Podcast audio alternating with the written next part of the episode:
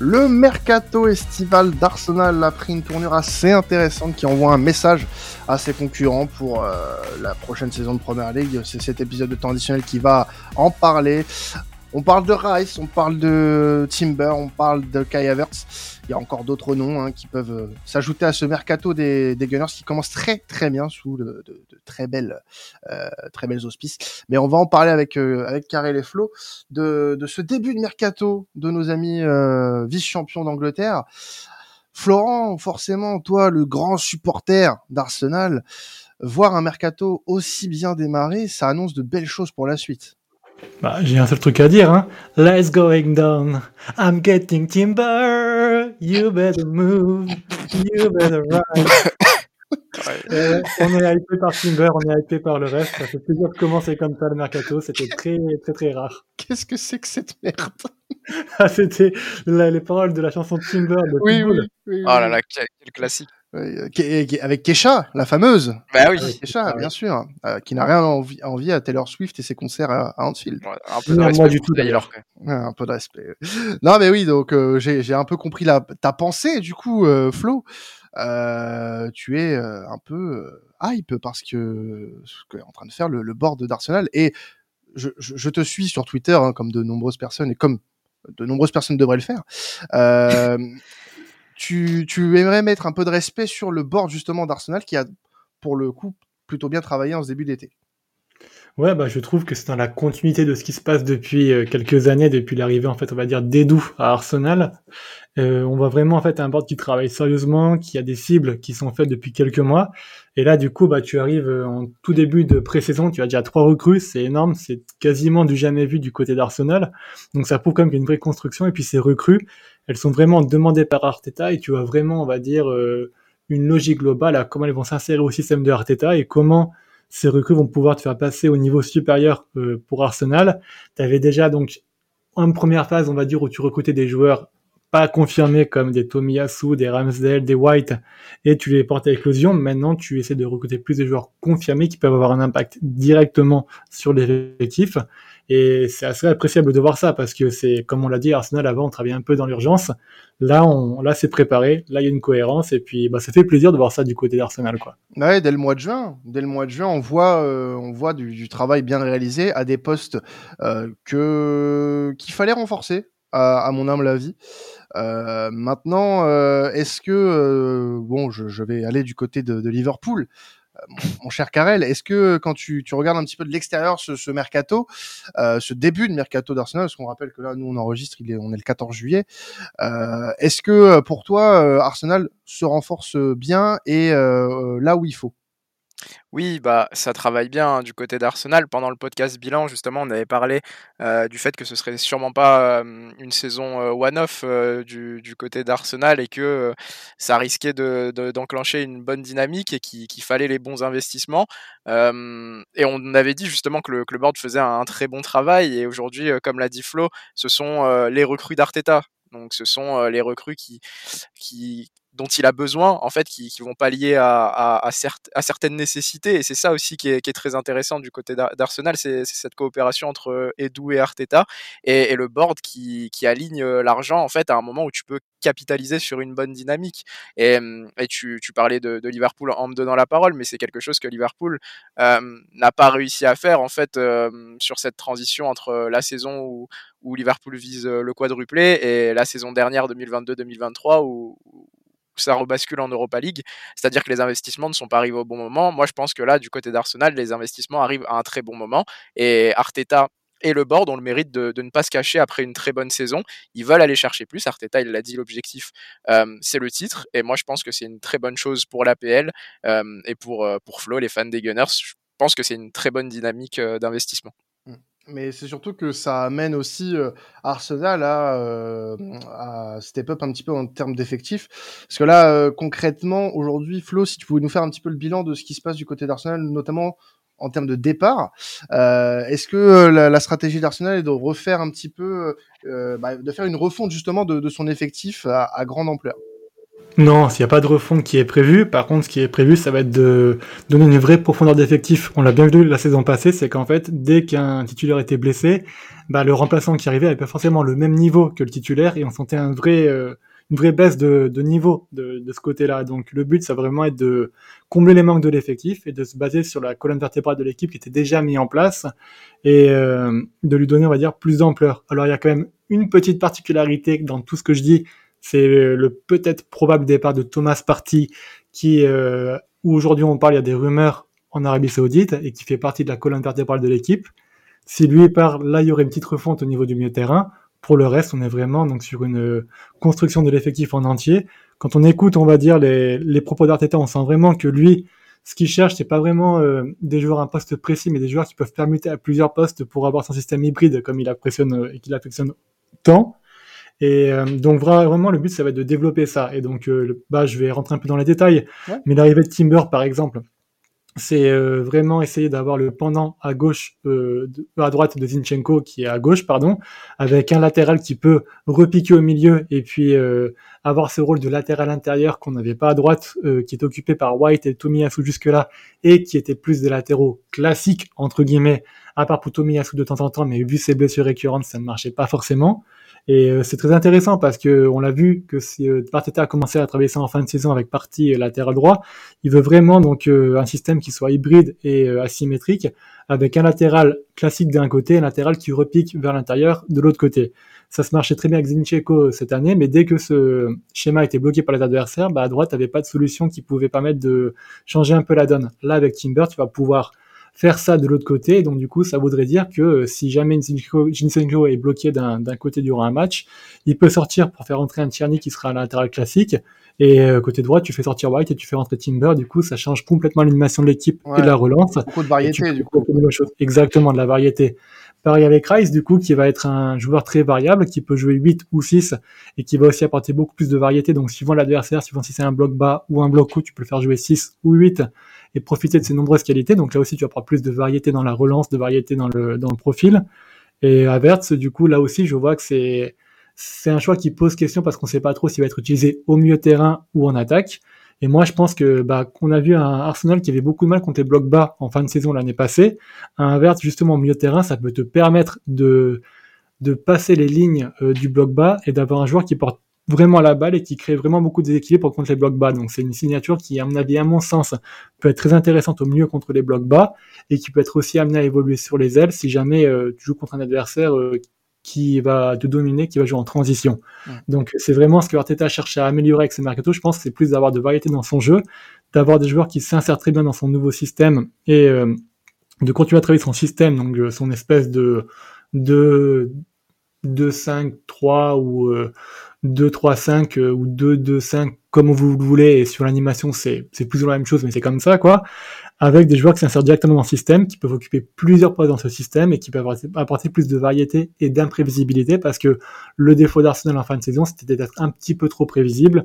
Et donc quand tu apportes des joueurs avec cette qualité là en fait bah tu apportes plus d'imprévisibilité et de variété avec euh, avec ces recrues. Euh, alors moi voilà j'aurais aimé revenir sur un aspect un peu plus léger D'où vous sortez toutes ces thunes, les gars Vraiment. Parce que Rice, euh, on est sur euh, plus d'une centaine de millions. Euh, Timber, je crois qu'on est aux alentours de 60, si je dis pas de conneries. Euh, c'est aussi un joli chèque. ça, ça m'intrigue ça m'intrigue beaucoup. Je comprends. Je comprends les questions qui se posent là-dessus. Donc, il faut savoir plusieurs choses. Déjà, depuis quelques saisons, il y a eu un vrai assainissement niveau salaire au niveau Arsenal. On est sur une équipe qui a, qui avait, parce qu'il y a eu des prolongations entre temps, mais l'une des masses salariales les plus basses des gros clubs européens. Donc, ça permet quand même de donner plus de pouvoir en termes d'achat, en termes de salaire. Il faut savoir que bah, les, les Aubameyang, les Lacazette, euh, bientôt les Nicolas Pepe, qui prennent un énorme salaire sont partis. Donc, du coup, tu as des joueurs qui sont extrêmement pas sous-payés, mais qui, euh, qui avaient un, qui ont un salaire moindre que ces gros cadres qu'il y avait avant et qui servaient pas à grand chose. Et puis aussi, bah, il faut savoir qu'Arsenal a empoché 200 millions d'euros de droits TV la saison passée, donc forcément, ça, ça permet, on va dire, de, d'assainir un peu les finances et d'avoir encore plus de frappe, de force de frappe financière. Tu prends en compte en plus avec ça le, le retour de la Ligue des Champions qui donne plus de force de frappe financière, parce que sur la Ligue des Champions, Arsenal, il dépensait quand même 150 millions d'euros par mercato l'année passée, par exemple. Là, avec la Ligue des Champions, tu as encore une meilleure force de frappe financière et tu peux te permettre de dépenser beaucoup plus. Alors là, après, je pense que dans tous les cas, en force de frappe pure financière, avec ces trois recos-là, tu arrives un peu au bout de ce que tu pouvais euh, t'offrir.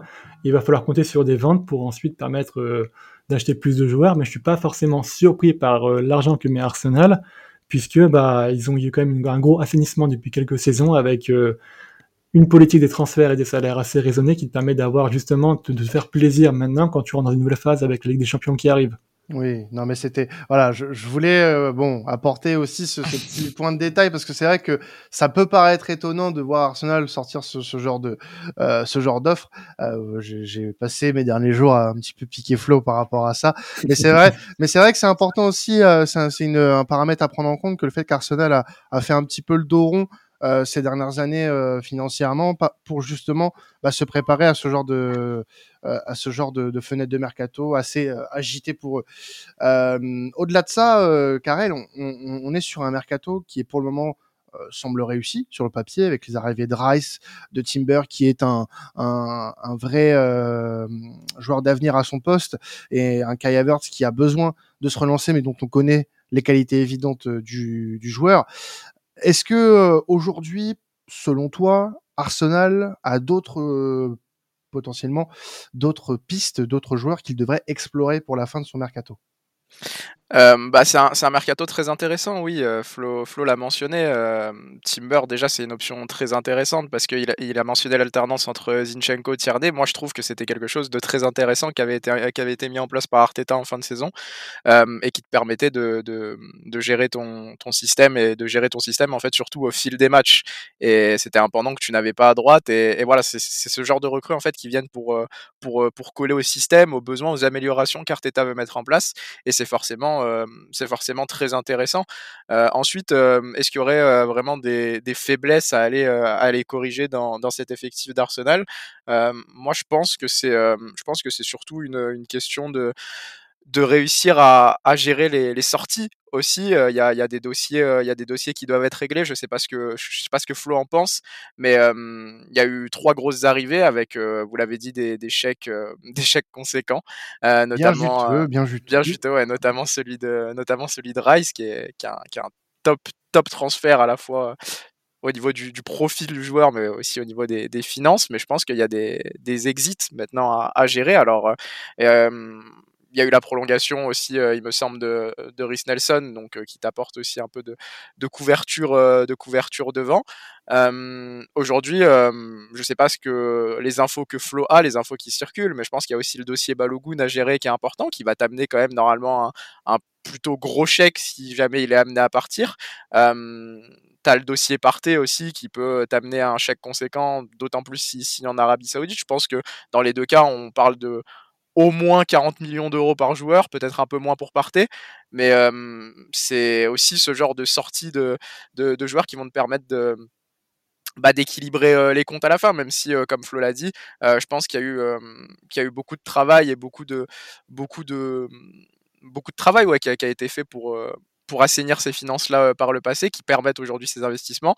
Mais je pense qu'il y a aussi un travail à faire maintenant au niveau des départs, trouver des portes de sortie, euh, équilibrer ton effectif et faire en sorte qu'il n'y ait pas de, tension aussi au sein de, de, la saison, parce que trop peu de temps de jeu et, une, bonne gestion du vestiaire, je pense que ça passe aussi par, par ces départs-là. Ouais, tu fais bien de le dire en fait sur la gestion du temps de jeu parce que je trouve que c'est ce qui était un peu reproché à Arteta la saison passée avec très peu de rotation et beaucoup de fois le même monde reconduit. J'espère justement qu'avec ces arrivées-là, en fait, il y aura plus de rotation et plus de choses parce que tu pourras pas te permettre de faire euh, aussi peu de rotation comme il a fait la saison passée si euh, tu as un vestiaire beaucoup plus conséquent et beaucoup plus élargi. Autre chose, on va dire, sur le départ de partie, moi, ça me fait un petit peu peur quand même parce que tu perdrais en un mercato Partey et Chaka, donc deux joueurs qui étaient un peu la base et le socle de ta colonne vertébrale et de ton milieu terrain la saison passée Si tu perds les deux, ça va être quand même un petit, un petit jeu risqué. Alors Chaka, malheureusement, ça a été euh, un remerciement pour service rendu. Il part pour des raisons personnelles et se rapprocher de sa belle famille en Allemagne. Mm. Par contre, euh, Partey, ça serait plus pour des raisons extrasportives avec les affaires judiciaires euh, qu'on lui connaît et pour lesquelles il est poursuivi aujourd'hui. Je pense que malheureusement, un départ serait la meilleure des choses pour Arsenal pour euh, s'éviter un, dossier beaucoup trop chaud à gérer dans le cadre extra, sportif. Mais pour le remplacer, il faudra prendre un joueur qui aura beaucoup d'expérience. Alors, Rice peut jouer à ce poste-là, mais il faudra retrouver un autre joueur si jamais il part. Et donc, du coup, ça signifierait une dépense conséquente supplémentaire parce qu'un milieu de terrain euh, qui a de l'expérience en première ligue et qui peut remplacer Partey, ça coûte aux alentours des 50 millions d'euros.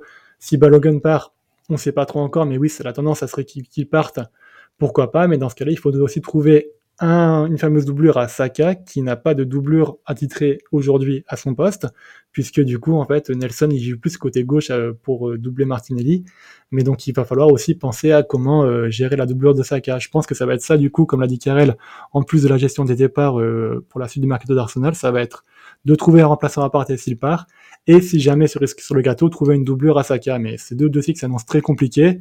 Il y a encore beaucoup de temps, ça dépendra des départs, ça dépendra de la somme que Arsenal va en tirer et ce sera intéressant de suivre la suite de ce mercato-là pour voir si les ambitions et si la gestion de, l'effectif et des transferts d'Arsenal continuent à être aussi intéressantes. Là, là comme ça, euh, pour un remplaçant aparté à Saka, toi, tu aurais déjà potentiellement réfléchi à des noms?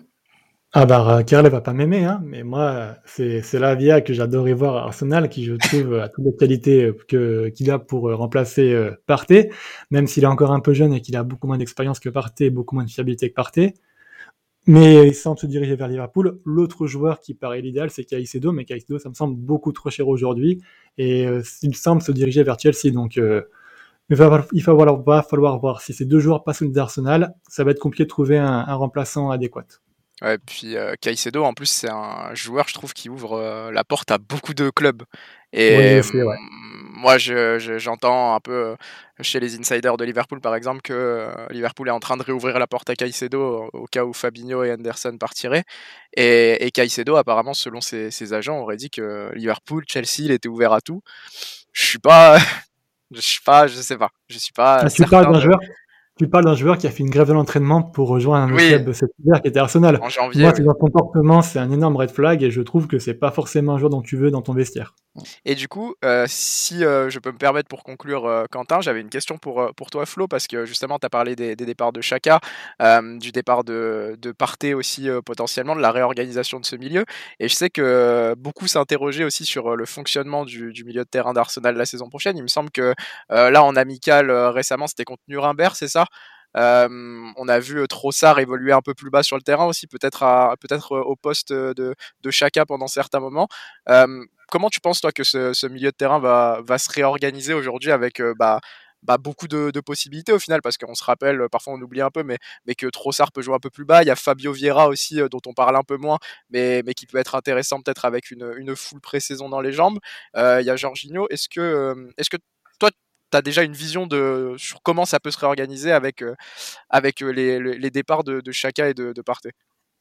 Eh ben ça va dépendre de l'adversaire en fait. C'est ce dont je parlais un petit peu, ça va dépendre de quel adversaire tu vas jouer.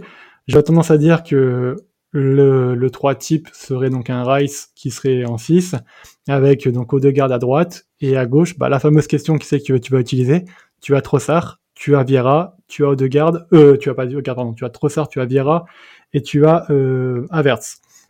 Donc, euh, et, même Smith Rowe. Donc, tu vois, tu as, plusieurs joueurs avec plusieurs profils. Ça va dépendre vraiment de quel adversaire tu vas jouer. J'aurais tendance à dire que sur un adversaire bloc bas, euh, Arteta aura tendance à privilégier un joueur comme Havertz qui va faire porter le ballon et qui va porter beaucoup de danger. Contre un adversaire qui aura plus la possession du ballon comme un City par exemple, j'aurais tendance à dire qu'un Rice pourrait permuter donc dans ce de, en 8 avec Odegaard à côté d'Odegaard et mettre un Jorginho en 6. Donc euh, c'est beaucoup de solutions. On a quand même encore beaucoup de mal à ce que à savoir ce que Arteta va faire. Ça va dépendre aussi de l'adaptation de joueurs comme Havertz qui va jouer dans un nouveau poste. Trossard peut très bien euh, jouer ce poste-là en attendant que Havertz vienne, mais tu perds un peu plus de, mobilité et de rapidité par rapport à ce que Havertz peut t'offrir. Donc euh, il va y avoir plusieurs fonctionnements. Je pense que la seule joueur sûr qu'il y a dans ce système, c'est Odegaard et Rice. Mm. Odegaard en haut à droite dans le poste 8-10 euh, qu'il occupe, et Rice donc soit 6, soit 8, suivant l'adversaire que tu vas avoir et suivant le contrôle que tu vas vouloir donner à ce match. Et le reste, ça va tourner après, et ce qui va être intéressant. Je pense qu'Arteta va utiliser encore beaucoup de systèmes et beaucoup, il va faire beaucoup de tests durant la pré-saison. Et euh, bah, la seule réponse qu'on aura, ça sera ce qui va se passer durant la pré-saison et ce qui va arriver. En tout cas, sur le premier match officiel qui sera le Community Shield, je serais pas étonné de voir donc Arteta commencer avec un Jorginho en 6, un Rice à droite et un Odegaard euh, à gauche. Non, un Odegaard à droite et un Rice à gauche, m'en mêle un petit peu, désolé. Et puis ensuite, si on joue contre des adversaires plus modestes, et eh bah, tu repasseras Rice en 6 et puis tu donneras la chance à Trossard ou à Havertz euh, au milieu de terrain avec Odegaard. Eh ben, en tout cas, on a hâte d'être au Community Shield pour voir comment cette nouvelle, euh, euh, ces nouvelles recrues vont s'imprégner de cette, euh, de ce nouveau club. avant de terminer, est-ce qu'on avait parlé du remplaçant de, de, de Partey Je t'avais aussi demandé pour le remplaçant de Saka, enfin du, de la doublure, pardon, de, de Saka. pour toi, tu verrais qui là comme ça? Oh là là, c'est compliqué. Honnêtement, je, je vois personne. Un souhait, un souhait que t'aimerais toi. Ah, franchement, là, je me dirais peut-être à la limite Moussa, Moussa Diaby à la limite. Ah, et encore, de Moussa Diaby, j'allais le dire, ouais. Ça parlait de Moussa Diaby, mais je crois qu'il est pisté par Aston Villa. Aston Villa. Non, ouais. Ils ont l'air d'avoir lâché la piste Moussa Diaby, tu vois. Euh, il faudrait un joueur à droite, en fait, qui ait plus ou moins le profil de Saka, qui soit explosif, mais qui soit aussi très intelligent dans le jeu. Et ça, c'est compliqué à trouver sur le marché actuel. Donc, euh, j'ai beaucoup de mal à, savoir qui. Alors, peut-être, il faut ne pas aussi oublier qu'il y a des jeunes à Arsenal qui, qui, qui percent un petit peu, comme Eno Eri ou alors euh, le fameux MLS, je vais pas dire son nom complet parce que j'ai peur de l'écorcher et je connais pas encore très très bien, mais c'est des joueurs qui sont milieu de terrain qui peuvent aussi commencer ailier pour s'adapter euh, à ce que demande Arteta et qui pourraient éventuellement remplacer euh, Saka. Sachant aussi qu'il y a une option intéressante qui serait de prendre Gabriel Jesus et de le mettre côté droit et de mettre Nketiah devant. Donc, ou Balogun, suivant qui restera. À City, euh, de jouer sur le côté Exactement. Donc, ça pourrait être aussi une solution un effectif bien fourni, peut-être encore plus à venir pour Arsenal. En tout cas, on va suivre euh, le, la deuxième partie de Mercato des Gunners avec beaucoup d'attention. Merci messieurs de m'avoir accompagné pour cet épisode sur le début de Mercato d'Arsenal. Chers auditeurs, on se retrouve dans les prochains jours pour un nouvel épisode Mercato. C'était traditionnel. Passez un excellent été de football avec nous. Ciao tout le monde.